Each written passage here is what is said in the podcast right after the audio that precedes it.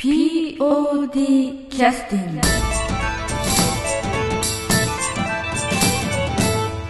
えー久しぶりに劇団 POD ポッドキャスティング、えー POD のね話題を、えー久しぶりはい。録音させていただきますけども今日は、えー劇団 POD の第34回公演の、えーいよいよ、えー告知が始まりまして、えーこれあの機械役ですかねあの寺西そうです懐かしいですねベイビーを。懐かしいですね 今日はあの4人の方に来ていただいてるんですけどもあのじゃあ寺西君から自己紹介をあ、あ、もう寺西って言ってなかっあ、はい、た。あ、はい。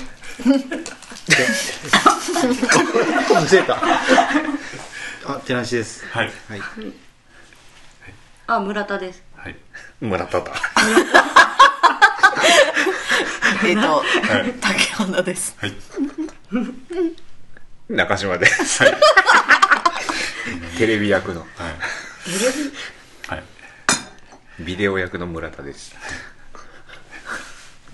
あの今回はねあの今ビデオとか機械とかいろいろ出てましたけど題名が「少年ラジオ」という題名の芝居で、えーこれは、えー第34回公演今度させていただくのは、えー年明けの1月の24日それから1月の25日に公演させていただくんですけど、えーもうあと2ヶ月ぐらいですかね。怖ん？3ヶ月か、うん。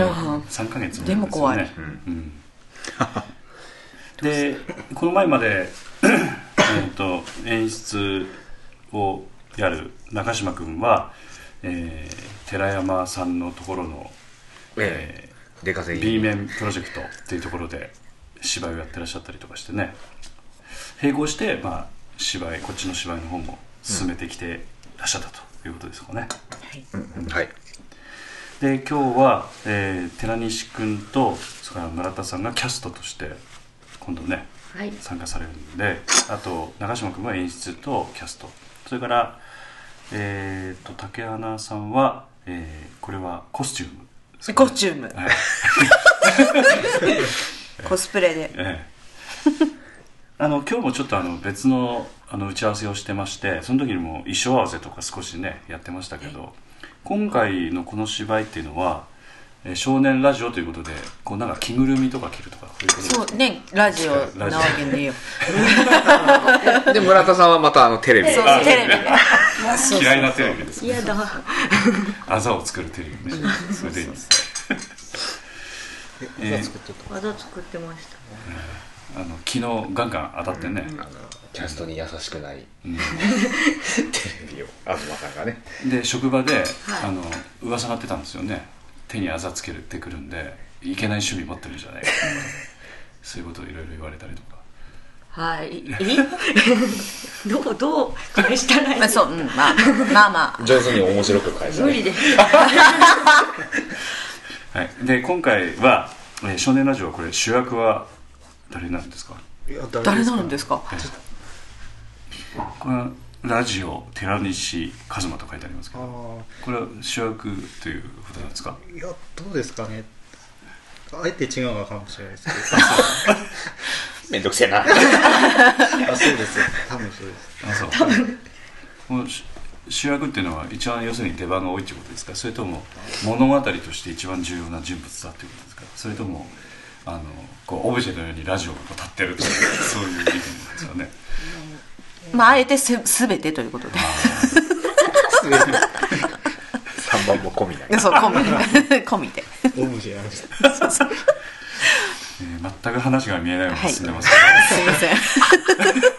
これは「少年ラジオ」というラジオの「字」という字があのカタカナのふあの「地」に点々なんで、普通は「死」に点々ですよね「字」に点々ということは何かこう時代性を感じるあの仮名の振り方なんですけど、時代はこれはあのいつ頃の話なんでしょうかね。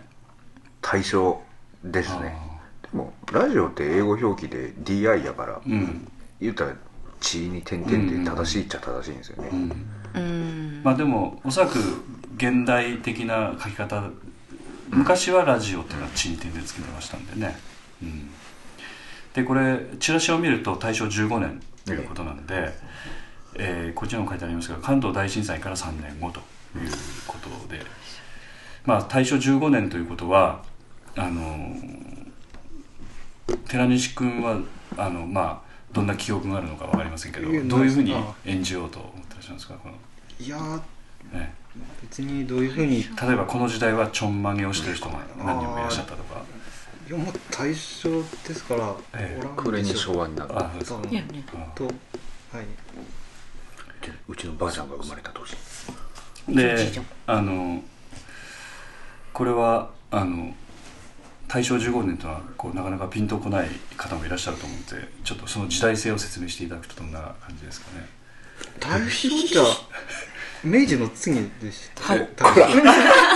あ大正なって明治があったんけどあそうですねはい確認かそこえ昭和の前ですか前のうん15年になるともう最後の年ですよねでちょうどあのまあちょっと説明しづらいと思うんであれですけどちょうど戦争の合間なんですよねうんだからすごくあのやっぱり経済的にそこそこ結構豊かな時期なんだけど、この時期にガッツンとこう震災があったので、うん。関東の方とかね結構大変なんですけどでもなんか復興が早かったっていう話も聞きますので、やはりこう日本としてはちょっとやっぱり豊かな時期なんですよ。昔では珍しいんですけどね。そうですね。うん、だそうなるとあのうこの時期っていうのはなんかだから衣装とかなんかイメージとかもなんか華やかなイメージとかねあります結構ありますよねねあえてこの時期にあのこういった芝居のタイミングにされたっていうのは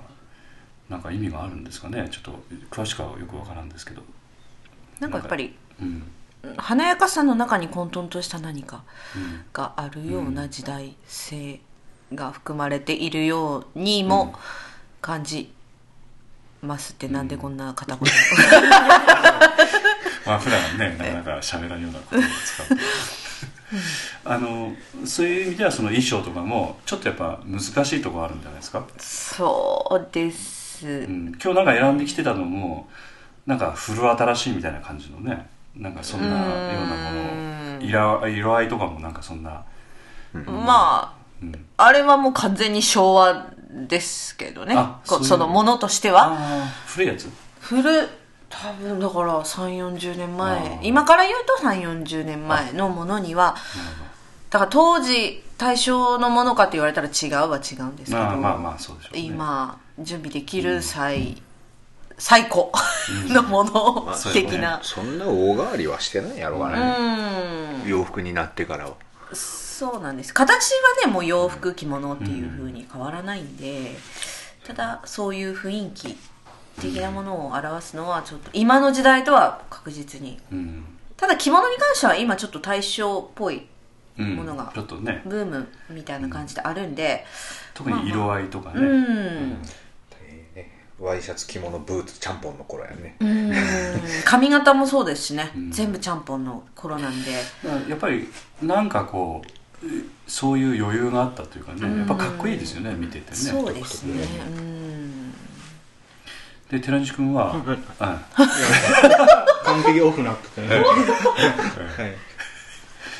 すぐ油断しますけどね。もう慣れてきたんですかね POD にね。ね。ええもう何年ぐらいですか、2006ええ忘れましたか、年ないねええっと。えじゃあ飛ばします。ドワーって言った。今日はあのいじめモードやめとこうか思ったけど自分でやっぱ引き込んでくると思うんだよね2005年じゃないあそっちも。そうだなええあそれはもう。あ。はい。2005年の9月の話です。うん。じゃあ3年丸3年？あ今今いくつになられたんですか？23になりまし23、はい。あ もうそろそろおっさんやね。たもういやそう。です13でおっ僕らさんじいさんですどうすんそうか。重鎮で少年ラジオという役なんですけど、はい。これはお話しできる範囲で説明をしてくださるとすると主役なんですけどどういう役なんですかね？局その、結局言ってしまう。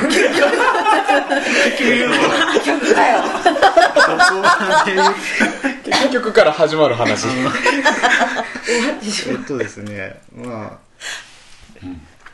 まあ震災で親を亡くした兄弟がいるんですけども、うん。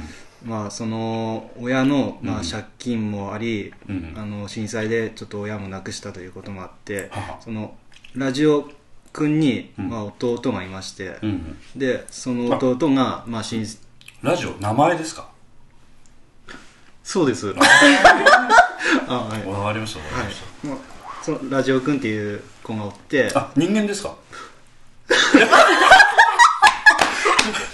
分かるなるほど。これで話が分かりました。ええ分かって言われる震災でお父さんお母さん亡くなったどうまでラジオに。ね。であのラジオに取り付いて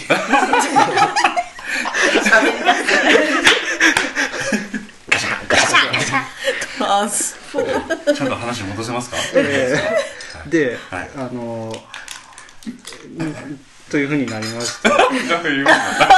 どこまでいったらちょっとであの、ええ。震災で親を亡くした、はいはい。えーっとラジオ君と、うん。その弟の子がおって、うん。その弟はその、まああのまあ、最初はどちらともラジオ君もその弟君も、うん。あの親戚のおじさんおじさんかおじおばさんかわからんですけど、うん。多分おばさんです、はい。おばさんの家に引き取られたんですけど、まあはい。親の借金ともありましてはい細かい話はね。引いてたみんなで、はいあのまあその親の借金を、まあ、返さんないいうことでうん。まあまっとうな仕事しとったらちょっと返せんお金やったもんでちょっとすりに手を染めてってしまうという。でという、まあということ全然わからは。ん であまあ。えーっと。その借金は、その預けられとる親戚からフォロー入りました。親が借金はいはいはいしてるはい。はいでまあ要はその親はいないんだね親がいないんです、その親がその親戚に借金しとる状態で震災でうん。亡くなって、で子供2人がその親戚に引き取られて。さらに世話になっちゃってるってことですね。でダブルあの世話になってるってことだよね。借金と世話になってるってことだよね。で、まあ商売しとるうちで。うん。であのーまあ借金借金の型みたいな感じで、うんうんうんうん。もうこき使われて。働けとでラジオは我慢できんくなって飛び出すと。飛び出すんやけどその借金しとることもあって、うん。弟連れて出ていくわけにもいかず。あ要はその借金をその親戚にもうた返して叩きつけて、うん。弟を連れ出すと。いうのを目指して目標にしとるそうそう。ああスリーをやってます。なるほど。はい。という人なんですね。そうです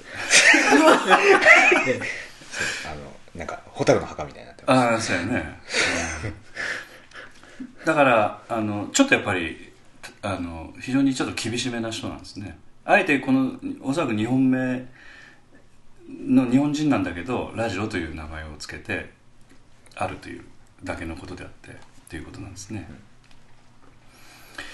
じゃあ非常になんかあの物悲しくスタートして物悲しく終わるような話なんですか？いやそうではないですね。ああ。結局、うん。まあ、このラジオ君が、うん。まあ、弟を、まあ、親戚の家からやばい。ね救い。出せないのかそこはまあ見ていただいた方に、えっと、分かるということで。ということはちょっと親戚の人だったらあのちょっと悪役っぽくなっちゃうのかな？まあいません。ああそう。出てきません。ああ。なるほどね。それは親戚は出てきません 結局から始まるとこういうことなんですそうそうそう。で、えーっとこの中であの村田幸子さんははい。えー、鶴代という名前ですけどこれは何かあの鳥を飼ってらっしゃるとかそういうことですか？なんなんで出るかよ。ああそこ。い。やいやいそれはカツラカツラを作ってるとかそういうことですか？やなんでですか？いや鶴代だから。でまあいいや。いやどういう人なんですか？えっとそのラジオくんが、うん。なんていうんですかい入り浸っとるっていうんですかん。浸ってない。まあちょっと。まあ、うん。まあまあ世話にはなっとる、る、うん。カフェのカフェ。カカフェ。のはいはい。ママ。まあママ。ママ。前ちらっとお聞きしてましたけどカカフェ要するにその時のカフェっていうのははい。今のカフェとちょっと違うんですよね。はい。どう違うんですか？いやなんか幅広く。そうそういうことですよなんか。ねちょっとアルコールも出たりするんじゃないですか、なんか。スナックみたいな感じがね今で言うと。今はどちらかというとコーヒー中心みたいな感じですけど、この頃はちょっとねおそらくアルコールも入った少し、うんおしゃれな、えー非常にインテリジェンスな、えー非常に素晴らしいお店をこれ経営してらっしゃるわけですかはい。はあ。多分。自信満々。この頃そのちょうどいろんなもんが世世に出てきたばっかりみたいな、そのカフェっていうのも最近立ち始めたよみたいな感じだし、ラジオ放送もその劇中では去年始まった、ああとかなるほどね、うん。だから新しいものがいっぱいあって店にラジオがあってあるんだ。それが売りみたいな。ああ。なるほど。結構その要は当時新しいうん。ラジオっていうのもうん。いろいろ話の中にああ。結構絡んできたりします。メーカーはどこなんですか？どこなんでしょうね。ああ。アデューマーブランドかもしれない。中ズイマブランドかもしれないしね、えーまあこの頃のラジオっていうとやはりこうやっぱ高級品でしょうから、うん。おそらくなぜ音が鳴るのかみたいなね、そういうもしかしたらネタなんかもねあの芝居の中にあるかもしれません。私ちょっと読んでないので分かんないですけど、うん、そうかそうカフェ。はい。うん、これ衣装はどうなるんですか？自分で探さなくちゃいけないですよこれは。え着今どうなってるん物ですかにエプロン。うん裸にエプロンじゃありません。着物にエプロンまあもう決まってます。あそうなの？もう。ん。髪型なんかはどんな感じなんですか？やっぱりペタッとさせながうちょっとなんらかうねうねと前髪うねうねのいいね。こうクリーンの。本人は把握してないんだ まあその本人のうん。生えとる毛の状態によって。いろいろと。カフェは2人。なので S セナの桜さんとで。あ。100あ円の。そうそう。で今回はまたね客この後ちょっと休憩を挟んで客演の方も結構出てくださるんで。はい。はい。ええ。あの休あの客演の方のレポートをちょっと皆さんにお聞きしたいと思いますけど、うん。ええ。どどんな感じでね、まあ練習もほとんどまだ進んでないのかな。あんまり進んでない。ね 進んでないかな、結局その客演の人たちも皆さんあのいろいろ講演とかを。うん、うんうんうん。うんそれぞれ抱えてらっしゃると。抱えてらっしゃるんで。うんちょうどそんでこの間あのまあ最後に合流されたのがうん。うんあの B 面で一緒にはい。やっておられたはい。劇団スバルの出村さんはい、出村恵子さんが。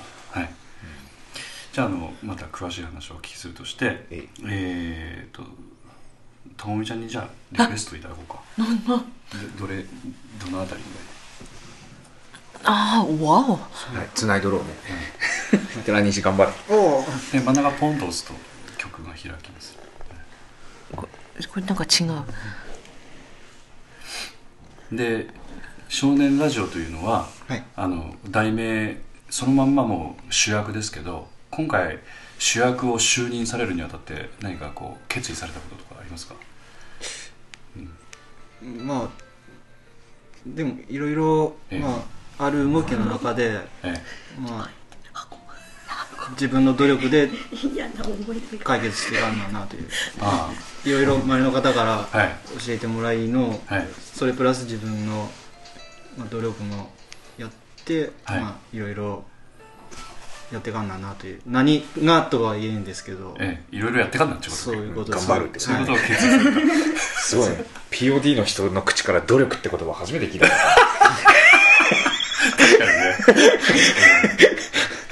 戻戻トラトランストランスフォームはいはい。CD から箱で。わかりました。メディアつながり。あそうですそう。箱で。じゃあ曲名紹介。はいいきます、えー、さ第31回公演「トランスフォーム」から箱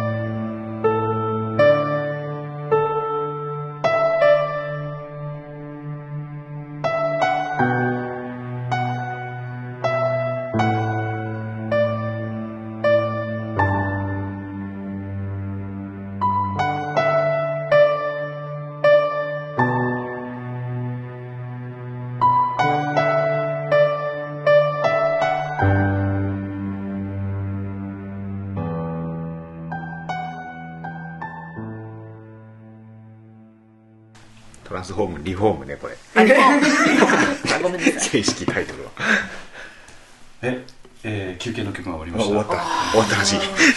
あ の箱の曲を聴くとねやっぱ思い出しますよね。ねえ。そうですね。ねあのこうなんていうか努力がすごい必要な。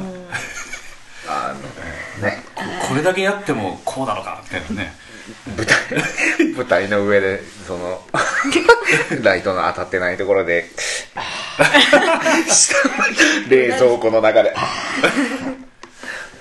あれはあちょっとあの少年えー少年ラジオの振り返りじゃなくてあのトランスフォームリフォームのちょっと振り返りになってしまいますけどあのその苦手な場面っていうのは、はい。何回やっても苦手なんですか？それとも練習自体もうまくいかないというかん何が原因でそういうふうになっちゃうんですかね？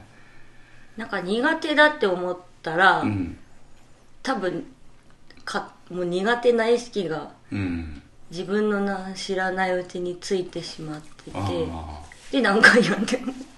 それをあうん。でも同じところで失敗するわけじゃないですよね。そうですね。ね不思議で不すよね。思議ですね。ね。こ一回失敗してここはこうクリアしたんだけど、次のところでちょっと。そうですね。ね。見るためになんか違うところで失敗してたんで わざとかなとは思うんですいえいえ。苦手やと思ったら出てくるはずのセリフも出てこんくなる、あれはでもちょっと怖い教訓をねみんなに教えてくれたようなところありますよね。えででもあはい。何 そんなえやっぱ分かりましたよね。えああ見てる人からするとってことですか、うん。あんまりでもわからない人もいっぱいいらっしゃったようなとは思いますけど、うん。俺らは台本を知らん状態で見てないからね、うん。知っとる人からすると毎回ね変わ変わりますからね、うんまあまあ。過ぎたいやそういうことがあるんだなと思ってね。いい経験ですよね。はい。一回は成功したんですか？その。してない。練習も。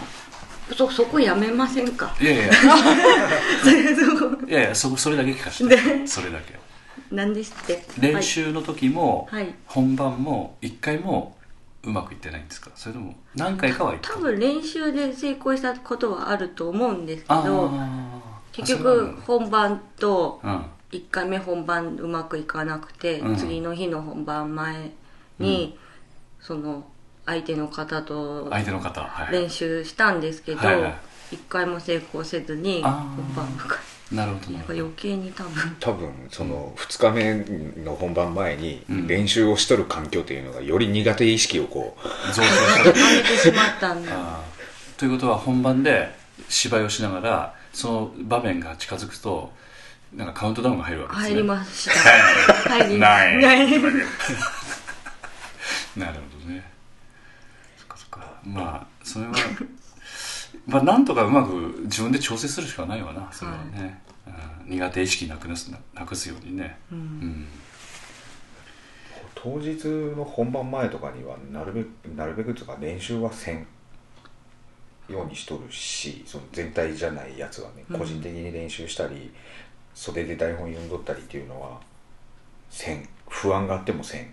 次のシーン何やったっけみたいな確認はするけどあ なんかそのほ袖で台本読んどるっていう時点でどんどんどんどん追い込まれていくん。やね確かに。ー まあ覚えとらんだら読まない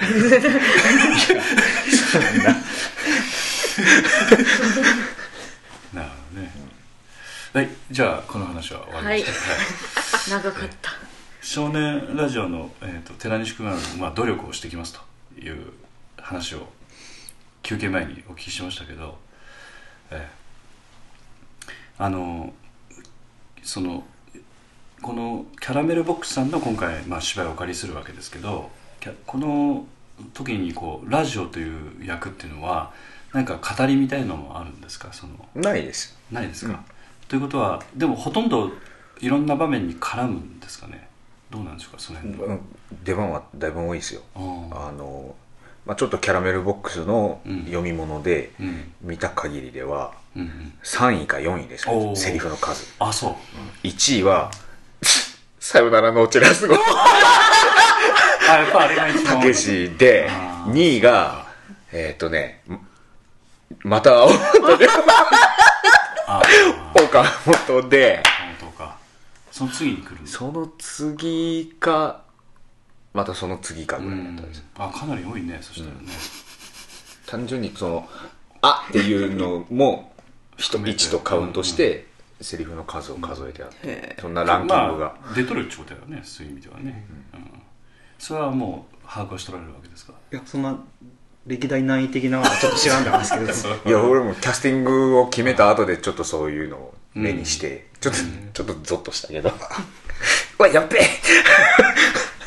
まあそういうなんていうかプレッシャーは感じ取らんってことだよね。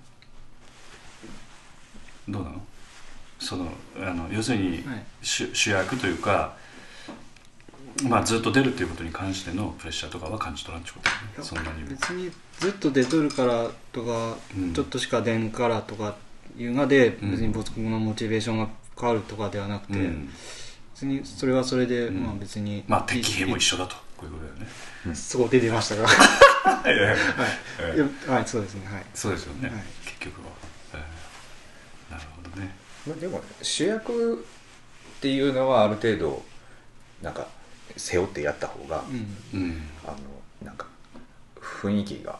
あの要するに淡々とやるよりはちょっとプレッシャーかけられて追い込まれて本番前にちょっと吐きに行くぐらいの感じの方がいいってことですか？